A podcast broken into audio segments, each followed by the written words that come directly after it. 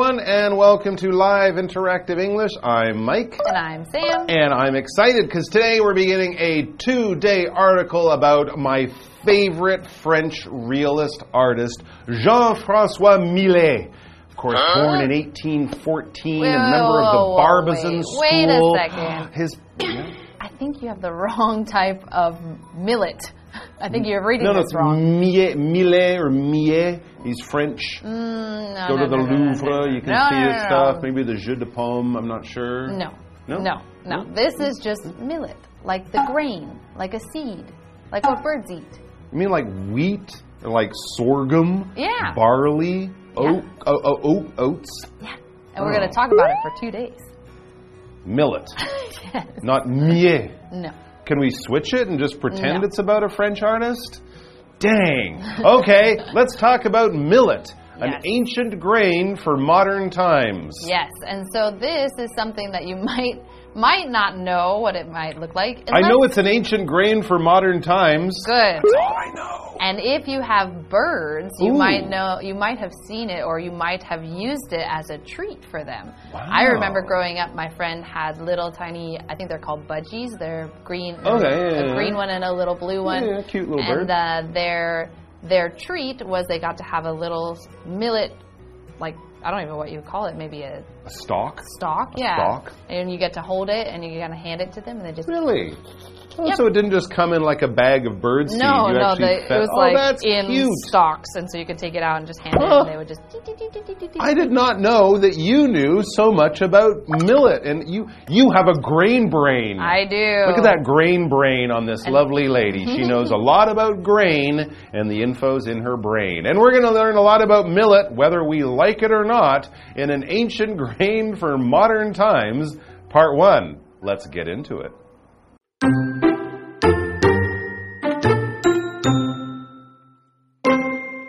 Hey there, foodies. Did you know that the United Nations named 2023 the International Year of Millets? If you thought the seed was only for the birds, think again. It's time to get in on the secret of this wonder food and learn why people around the world should start dishing it up regularly. But first things first, what is it exactly? Millet is a type of grain widely eaten in Asia and Africa. Part of the grass family, the plant is known for its high tolerance for low quality soil, dry conditions, and pests. There are over 6,000 varieties found across the globe, including pearl millet, finger millet, and foxtail millet. Each of them has a unique flavor and texture.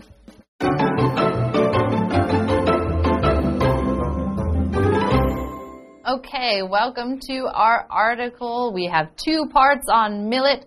So, as we read, they are an ancient grain for modern times. So, this is a very old, old type of mm-hmm. grain that is kind of making a comeback in these modern times and might be a solution to some of the problems that we might be having at the moment. So, we get to read about it. Yeah, it's true. I mean, a lot of people, of course, know wheat and barley and rice. These are very common grains. But yeah, people are trying to bring back these ancient things that we used to make ancient bread about. And it's kind of a hip thing in cool restaurants. I think I had some spelt not too long ago. It's like it's like ancient wheat Oh. or something. But yeah, if you're a real food fan, this might be also up your alley. It says, "Hey there, foodies." A foodie is a fan of food and cooking, fine dining. You know, you're not just happy to eat ramen every day of your life. And if you are, you're going to spice up your ramen with some miso or kimchi or something kind of cool and maybe a little exotic or foreign. So, fans of food and cooking, that type of thing, you might be a foodie. Did you know that the United Nations named 2023 the International Year of Millets? Did you know that? I did not. Now you do. Do you care? I mean, it's but no. It's interesting. It's interesting. The United Nations often does this. I think 2023 is probably the international year of many things. Probably. But if we went to what the FAO, the Food and Agriculture Organization, which I think is part of the UN, they might be the people behind the International Year of Millets. And if you thought the seed was only for birds, think again. It is for birds, but it's also for people who don't fly like humans. It's time to get in on the secret of this wonder food and learn why people around the world should start dishing it up regularly. All right, mm-hmm. not will, not might, but should. There's something good about millet that we all need to learn about and start doing. Yes. But let's get into it. Yes, so I'm kind of actually glad that now, after reading this article, Yeah. I'm glad that now it's this International Year of the True. Millets. We're already in what, like June or July, and I'm, I'm six months behind. I know, I gotta start eating millet. it sounds like there's a lot of benefits to adding more millet to the world right now. So if we keep reading, we have, but first things first. What is it exactly? So, what is millet exactly? Good question. So, it says millet is a type of grain widely eaten in Asia and Africa. Part of the grass family, the plant is known for its high tolerance for low quality soil, dry conditions, and pests. Oh, Yes. so it's tough. Yes, so Grows that's anywhere. that's kind of the big, big, big selling point of millets Yeah. is that it can grow and survive and and be abundant in Mm-hmm. places that maybe a lot of other foods can't. True. And so it has a very high tolerance. Mm. So tolerance is a noun, and your tolerance is how well you can tolerate something, which means how well you can handle something. So in this example, we were talking about our millets tolerating bad conditions. So it can withstand those bad conditions. It can still grow. It can still thrive in those bad conditions. And so uh, if you are tolerant to something, you can handle it, you can get through it, you can, um, it doesn't bother you in all of those types of things. So some people are lactose intolerant. Oh. It means that they can't, their body cannot tolerate milk. It cannot handle milk and they get sick if they have milk, dairy, cheese, all that kind of stuff. Mm-hmm. So we also have this example sentence that's talking about the tolerance of weather. So it says, Martha does not have much tolerance for hot weather. So Martha does not like to be in the hot weather. If it's even a little bit too hot outside, she feels very uncomfortable. So that's how well she can tolerate weather. That's right. How well she can live with it before it becomes difficult, before it makes her life bad or something like that. So this uh, this millet, this grain, has a high tolerance for bad soil, lot, not a lot of water, and it can also fight off a lot of pests. What are pests? Well, this is a general word for a type of animal. Usually, yeah, it's an animal. It could be an insect. It could be something bigger like a mouse or a rat. But pests generally bring disease. They can destroy things. They can damage things. They're things that we want to keep out of our homes, away from our plants and our animals, because if we let them in, they can grow in large numbers quickly and they can damage eat, destroy, poison things. Rats in your kitchen, cockroaches, little bugs that eat your plants. These are all pests. And so we have traps and chemicals and sprays. We do certain things to keep the pests away because you don't want to be a farmer who works all year and then have a bunch of insects come along and eat all your food, all your money, your whole year's your whole year of work. Here's an example. The garden was full of pests that were destroying the crops moths, caterpillars, aphids, things like that. We spray for them. We try to grow things that keep them away. Back to the article, it says there are over 6,000 varieties found across the globe. A lot of different types of millet, mm-hmm. including pearl millet, finger millet, and foxtail millet. Which is your favorite? Well, I think the foxtail millet is the one that we used Oh. to give the the birds. So Wow. I'll go with that one. I wasn't expecting an answer. There you go. My favorite would be chocolate. Oh. I don't think they have that. Each of them has a unique flavor and texture. Yeah, there's different types of wheat. Mm-hmm. We know there are different types of rice, right? Chinese rice, rice from Thailand, Japan. It's all a little bit different. Mm-hmm. So there are different varieties of millet too. Yes, and so variety is a noun, and that just means different kinds of that thing. So if we say there are a variety of colors, there are lots of different kinds of colors, there's a variety of dishes at this restaurant, there are lots of different. Oh, that's actually our example sentence, so I'll just read that first. The restaurant has dishes of every variety. So hmm. this restaurant has many different varieties, many different kinds, many different types of dishes or food. And so in this case, millet has many varieties. There they all go. count as millet, but they're all a little bit different. Absolutely. And each variety is unique. If something is unique, it's kind of special, it's on its own, it's different from the other ones. It might be quite similar in many ways, but it also has clear differences. So we give it a special name, we put it in a certain category, even maybe you can look at it and see, oh, that is clearly different from that one because it's quite unique. We could also say original if we're talking about creativity, you know, a, a unique kind of music or a new, unique kind of clothing from a designer. This restaurant has unique food. They combine Japanese food and Brazilian food. It's very special, unusual, original, not found in many places or maybe only in one place. You know Joseph?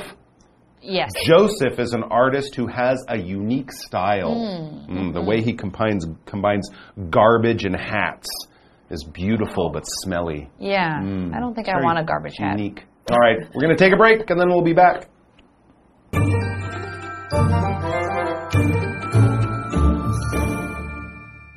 Hello，大家好，我是 Hanny。这两天的课程是关于小米，不是那个手机品牌哦，而是农作物的小米 （millet）。那么小米是一种谷物，在亚洲和非洲被人们广泛食用。这种植物呢，对贫瘠的土壤、干燥环境还有病虫害具有高度的耐受性。那么在全球各地有六千多个品种，每一种都有独特的风味跟口感哦。好，单字 tolerance 它表示耐受性或是忍耐力，也可以指宽容。我们来补充它的相关词性哦。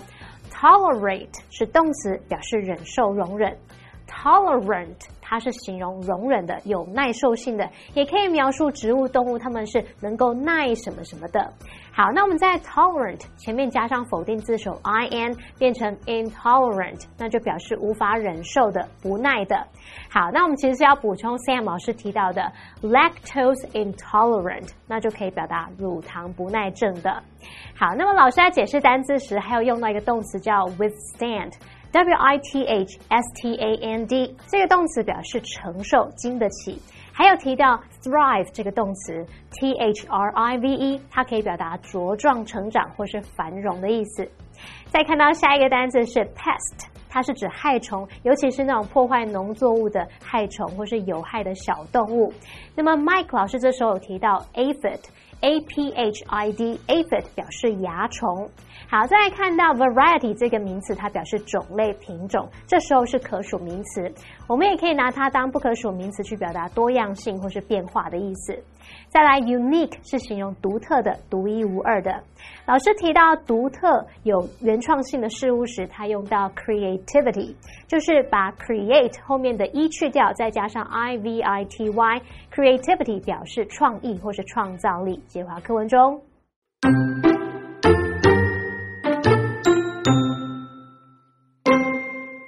Not only is millet great for farming in areas with limited water resources, but it's also a highly nutritious energy source.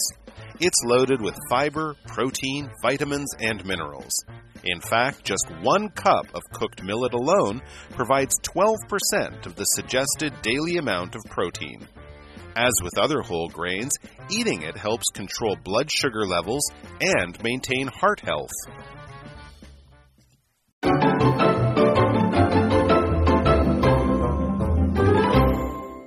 Okay, welcome back. We have been talking about millet and all of this wonderful stuff that it uh, that we're learning about it and how it can survive in really tough conditions. So let's go ahead and keep reading. And we read.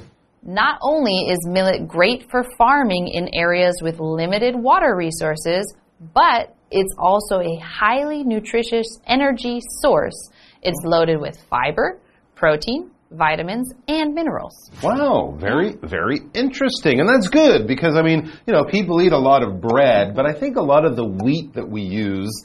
It's cheap to grow, it grows quickly, we get a lot of it, but I think we've lost some of the nutritious aspect of, of a lot of these fruits and vegetables and grains that we eat. We've kind of over scienced them and over farmed them, Yes. which is part of the reason people are getting into these older grains. Yes, and so this nutrition, nutrition would be the mm. noun form of nutritious, the adjective. So nutrition has become a very important part of everybody's life be- as we're trying to be more healthy.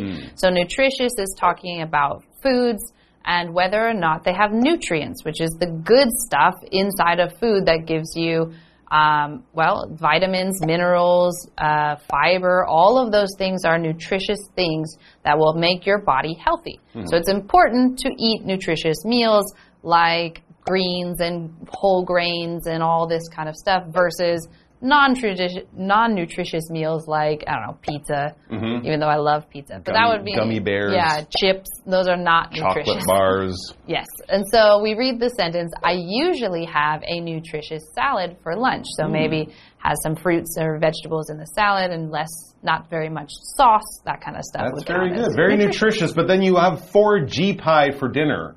That's not very nutritious. Tastes good though. And then you have fried chicken for a midnight snack. Ooh, that's another one. Not nutritious, Not but yes, nutritious. fruit, vegetables, of course, those are nutritious. They are food healthy. Mm-hmm. Back to the article. It says, in fact, we're going to give you an idea of just how nutritious millet can be. So listen up. In fact, just one cup of cooked millet alone provides 12% of the suggested daily amount of protein. That is absolutely amazing. I don't think you're going to maybe eat a cup of millet, but if you grind it and make it into bread, if you cook with it, if you put it in other things, it's very good. And I'm sure that is much healthier than wheat and some of the other more common grains. As with other whole grains, like wheat and stuff like that, eating it helps control blood sugar levels and maintain heart health.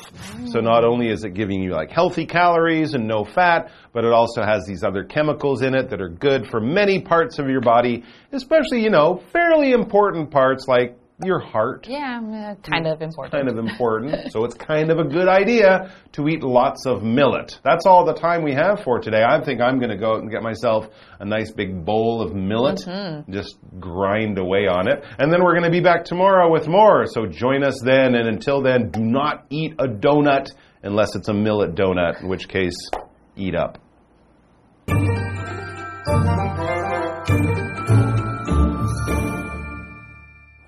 小米不但非常适合在水资源有限的地区耕作，它还是一种高营养价值的能量来源。它富含纤维、蛋白质、维生素还有矿物质。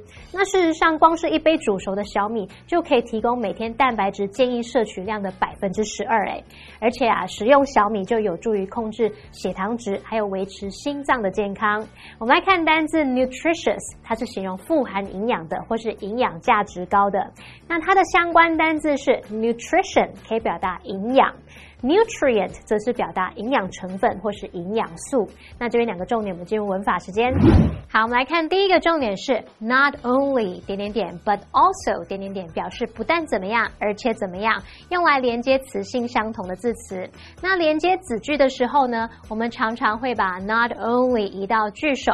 那这时候它引导的子句要用倒装句哦，就会写作 not only 加助动词加主词加动词，或者是 not only 加 be 动动词加主词。好，那么后半句的 but also 它所连接的子句里面，这个 also 是可以省略的。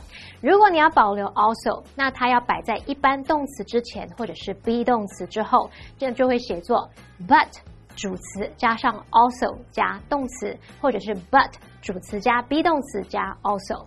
好，我们看两个例句。Not only did he direct the film, but he also starred in it. 他不仅执导那部电影，还在电影里面担任主演。Not only is she a talented writer, but she's also an excellent podcaster. 她不但是个才华洋溢的作家，也是个很出色的播客主。第二个重点呢，则是 be loaded with something 这个用法。好，动词 load 它可以表达装载、使充满。我们常常会用被动语态 be loaded with something 来表达有大量的某事物充满了什么什么。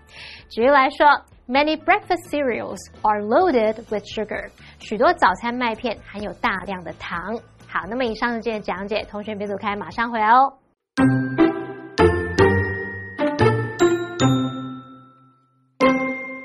There, foodies! Did you know that the United Nations named 2023 the International Year of Millets? If you thought the seed was only for the birds, think again. It's time to get in on the secret of this wonder food and learn why people around the world should start dishing it up regularly. But first things first, what is it exactly? Millet is a type of grain widely eaten in Asia and Africa. Part of the grass family, the plant is known for its high tolerance for low quality soil, dry conditions, and pests. There are over 6,000 varieties found across the globe, including pearl millet, finger millet, and foxtail millet. Each of them has a unique flavor and texture. Not only is millet great for farming in areas with limited water resources, but it's also a highly nutritious energy source. It's loaded with fiber, protein, vitamins, and minerals. In fact, just one cup of cooked millet alone provides 12% of the suggested daily amount of protein. As with other whole grains, eating it helps control blood sugar levels and maintain heart health.